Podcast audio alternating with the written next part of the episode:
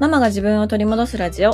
このラジオでは子育て真っ最中の私がイライラが止まらないお母さんたちに向けて自分を知り自分を取り戻すことで子育ても夫婦関係も楽になる考え方をシェアしていきます。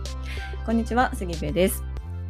えー、我が家は今朝あのまあまあの寝坊をかましてしまいました子供たちと私旦那さん起きてたんですよ起きてたんやったらね起こしてほしかったしかも今日あの小学校小学生組の尿検査の日だったんですね。だからもう朝からバタバタバタバタもうトイレを貸してくれやらなんやらもうこぼれたやらなんやらかんやらね もう本当にバタバタバタバタしてました。でもなんで寝坊したかっていうのは私は分かってるんですよ。寝る前にねでも結構な遅い時間にね子供たちがあのマグカップで作るカップケーキみたいなのを作り始めてそれをなんか遅い時間から食べてたんですよね絶対あれやろと思って で夜それをし始めた時もパパからも「えなんで今からすんの?」とか「なんでこんな時間からすんの?」みたいな風に言われてたんですで私もいやこれ絶対明日に響くよって思ってたんですけどね。もう小5小4なのでもう自分たちでそれは明日痛い目を見て気づいてくださいっていう気持ちで眺めてたんですよ。そしたら案の定「えやばいやばい」みたいな感じになってね、うん、で本人たちがまたこれ寝坊した理由が昨日カップケーキ作ってたからっていうところがつながってるかどうかわからないんですよ。なんせ朝バタついてたので。だからちょっと帰ってきてからね、そこがつながってるかどうかをあの聞いてみたいなと思いますね。でそれで気づいてほしいなと思ってますね。はい。気づいてくれるかどうかわかんないですけど。はい。えっ、ー、と、少し前にですね、私のダラダラ雑談会というものを配信してしまっておりましてですね、私の脳内をこう垂れ流すみたいな回があったんですね。はい。あの、インスタでは本当に暇な人だけ聞いてくださいっていう感じでシェアをさせてもらっても、ツイッターではシェアをすらもしなかったんですけども、その回で私は体操服のゼッケンをつけながらぐちぐちぐちぐち言いながらあの喋ってたんです。でそのゼッケンがなかなかつけられへんもうもう糸が絡まって絡まってしゃあないもう糸が絡まるのがもうこの世で一番嫌いやみたいなことを言いながらあの喋ってたんです。そしたらですね、もうさすがですね。もうさすがよ。やっぱりね、あのお母さんたちが集まったら最強やと思うわ。本当にメッセージをいただきました。はい、ご紹介しますね。杉部さん、ゼッケンぬいぬいエピソードを聞いています。手縫いの際、ある程度な糸の長さってやっぱあるみたいで、長く長くせず、扱いやすい長さで縫って、短くなったらまた玉結びにして、新たに糸を通してやり始める。というのがベターな道かと。私も手縫い作業多いから、すげえおせっかい助言失礼しますというメッセージをいただきました。全然おせっかいじゃないですよね。すっごい助かるんですけど、すっごい助かる。本当に助かる。しかも、なんか新しいアイテム使いますとか、そういうわけじゃないじゃないですか。本当に簡単な、この糸の長さをもうちょっと短くするっていうことなんですよ。これ、もしかして常識ですか？お裁縫の世界では。目から鱗だったんです私これを聞いて見て。あの玉結びの労力をけじってましたね私は。多分。1回で行ってやろうと思ってましたね。1回の玉結びで全あの辺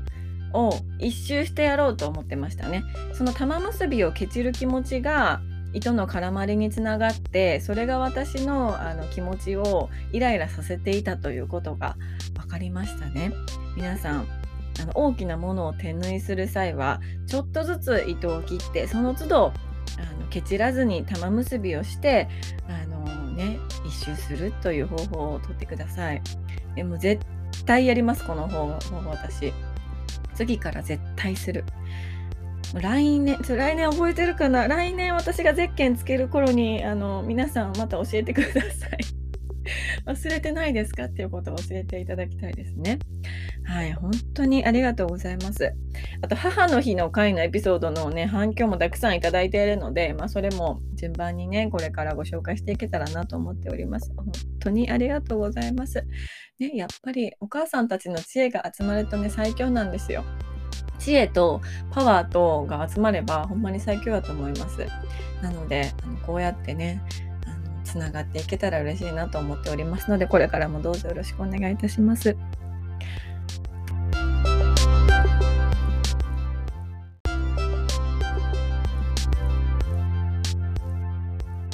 今日のテーマは自分の好きがわからないというテーマでお話をしたいと思います。これ結論から言うと好きがないと思っているのはないわけではなくって成長して薄れてしまっただけということにをね話したいわけなんです、まあ、なぜこのテーマでお話をしようと思ったかというとあの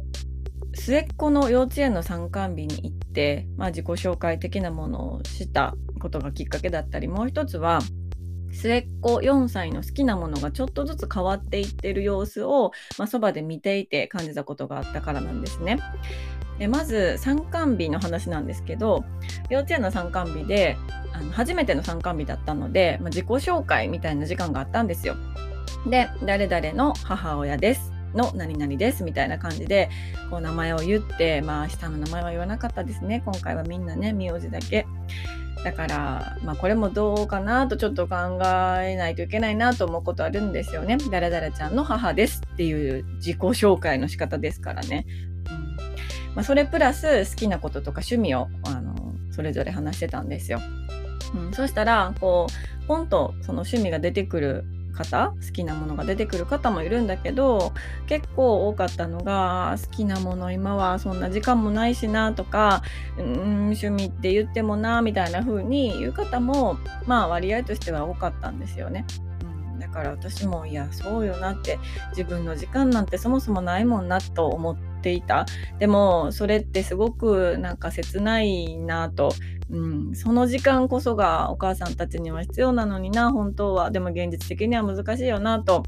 なんかこうもどかしい気持ちになった。っていうのがまず一つと。あとねあの末っ子の好きなものが、まあ、成長するにつれ徐々に変わってきているっていう話なんですけどこれはあの末っ子が去年幼稚園に入園する時に、まあ、絵本バッグだったりとかあと体操服入れとか上靴入れとかいろいろなこう幼稚園入園グッズみたいなものを用意しないといけなくって、まあ、買ってもよかったんですけどまあ私も入園グッズを用意するのもこれが最後かなと思って末っ子にどんな柄でねどんな布の柄であの作りたいって持っていきたいって言って聞いて一緒に布屋さんに行ったんですよ。まあ作ろうかしらと思いましてね別に作ることは強制されてなかったような気がするんですけど。まあまあ最後だし作ろうかしらと思って一緒に布屋さんに行ったんですよ。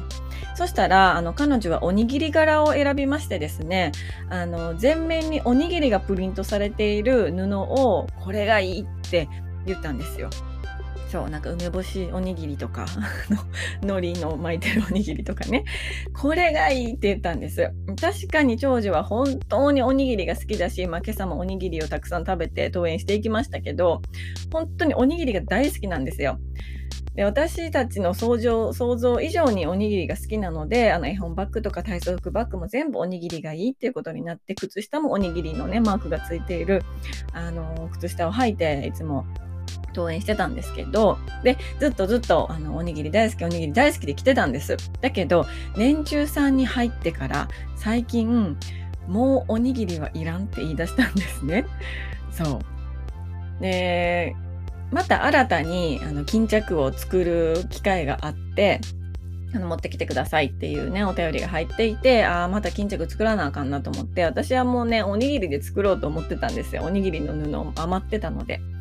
で、末っ子に、まあ、今回もおにぎりで作っていいの？みたいな風に聞いたら、いや、もうおにぎりは嫌やって言ったんです。で、え？おにぎり大好きやったやんみたいな。え？おにぎり？え？みたいな感じに私はなったんですよ。で、なんでなん？って言ったら、いや、もうおにぎりは、まあ、好きだけど、笑われるんだよねって言うんですよね。で、確かに、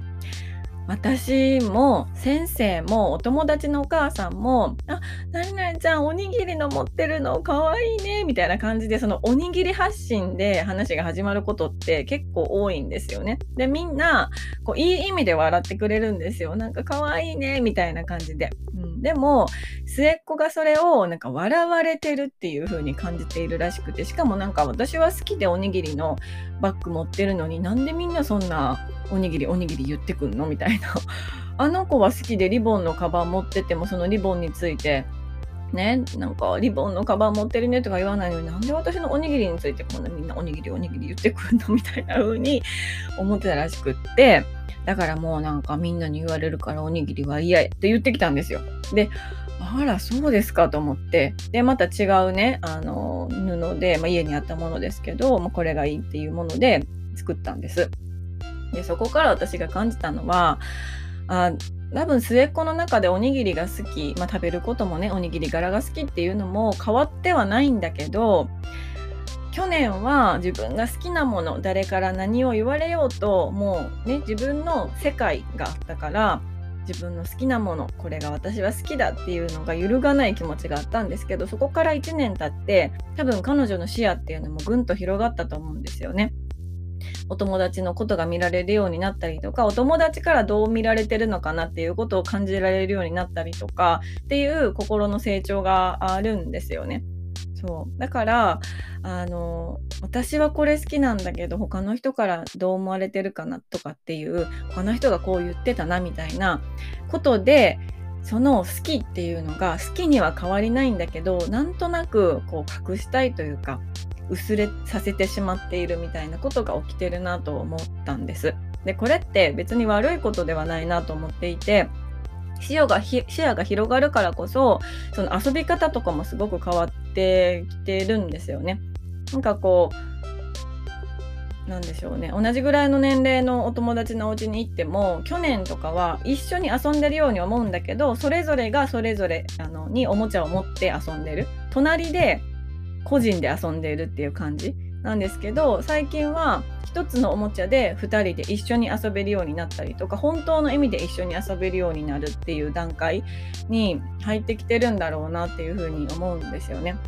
うんまあ、年齢的な、ね、こともそうだしその、まあ、彼女の興味っていうのも自分だけじゃなくって周りにすごく向くようになってるんだろうなと思ったんですよ。うん、だからあのそのいい意味で周りのことが気になる人の言っていることが気になるっていうところになってきたのかなと感じたんですよね。そうだから、まあ、私自分のことに置き換えてもかなりあの身に覚えがあるなと思っていて私すごくねなんか言葉が好きでそう歌詞とかも日本語の歌詞とかもこれめっちゃいいこと言ってるやんみたいな風に中学校の頃とかもねなんか感じたりしてたことがあったんですよ。だけどその反面なんかそんなポエムっぽいことを言ってるのって寒いやんみたいな。なんかなんなん？そのなんか生きった言葉みたいなあの風潮みたいなのもあるじゃないですかそれぐらいの時期って多感な時期って。だからそういう声も聞こえてきたり、まあ、自分で自分のことをそういうふうに思ってたりなんかして好きなんだけどそれを好きなものを前面に出すのがちょっと恥ずかしいみたいな。時期もあったなってで恥ずかしいって思ってるうちに前面に出さなくなるうちに自分の好きなものを自分の中のねもう奥の奥の奥の奥の方の引き出しに入れっぱなしにしてて閉めっぱなしにしてたから自分でも忘れてしまっていて自分の好きなもの好きなことがあるってことすらもこう忘れてしまっていた時期ってすごく長かったなと思うんですね。うんだから本当はみんな好きなものとか好きなことっていうのは持っているんですよ。そうだけど大人になるとどうしてもその好きなことイコール得意じゃないといけないとか好きなことイコール何か意味がないといけないんじゃないかとか好きなことイコール何かしらにならないといけないんじゃないか例えばお金にならないといけないんじゃないかとか何か子供のためにならないといけないんじゃないかとか何かしらの価値を生み出さないといけないんじゃないかとかなんかそんな風にね感じてしまって好きなことこれです好きなものこれですって言いにくくなってたりするのかなって思うんですよね。まあ良くも悪くも成長して大人になるってそういうことなのかなとかもね思うんですけど、うん、でもやっぱり好きなものって私はその自分自身をすごく助けてくれたりとか癒してくれたりとか満たしてくれたりするものだと思ってるんですよ。でそういうものこそそのお母さんたちも忙しいね子育て中のお母さんたちの何て言うのかなオアシスみたいな感じになるんだと思うんですよね。そうで実際問題ねその好きなこと好きなものをこうめでられる時間が自分の時間があるかどうかと言われると実際問題難しいですよ本当にね。そう自分の時間なんてないお母さんの方が多いんじゃないかなと思うんです、うん、だけど時間がないっていうことを好きなものがもうなくなってしまった分からなくなってしまったっていうところに直結するのはすごく切ないなと思うんです、うん、だからねなんかこう自分の好きなことって別にないしとか私趣味とかないしねそんななんか夢中になれることとかないしって思っている方でも絶対に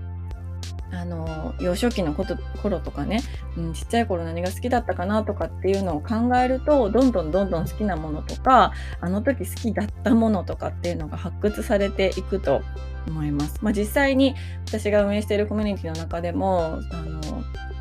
まあ、頭の中を今のね頭の中を整理していくと過去のことも思い出したりとか忘れていたことを思い出したりとかあこんなに好きやったのになんで私忘れてたんやろみたいなことを思い出したりとかでまた改めてそのなんか好きだったものに触れてみるっていうことをして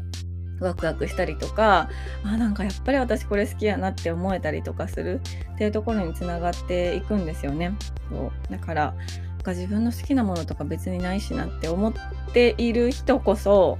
あのそうなんか大人だと思います。大人なんだと思いますすごく。うん。ね。なので、まあ、今日はですね自分の好きなことがわからない自分の好きがわからないというテーマでお話をしました。えこれはみんな本当は好きなもの好きなことっていうのは持っているんですよ。絶対にあるんですよ。発掘できるんですよ。だけどそれがないなって思うのは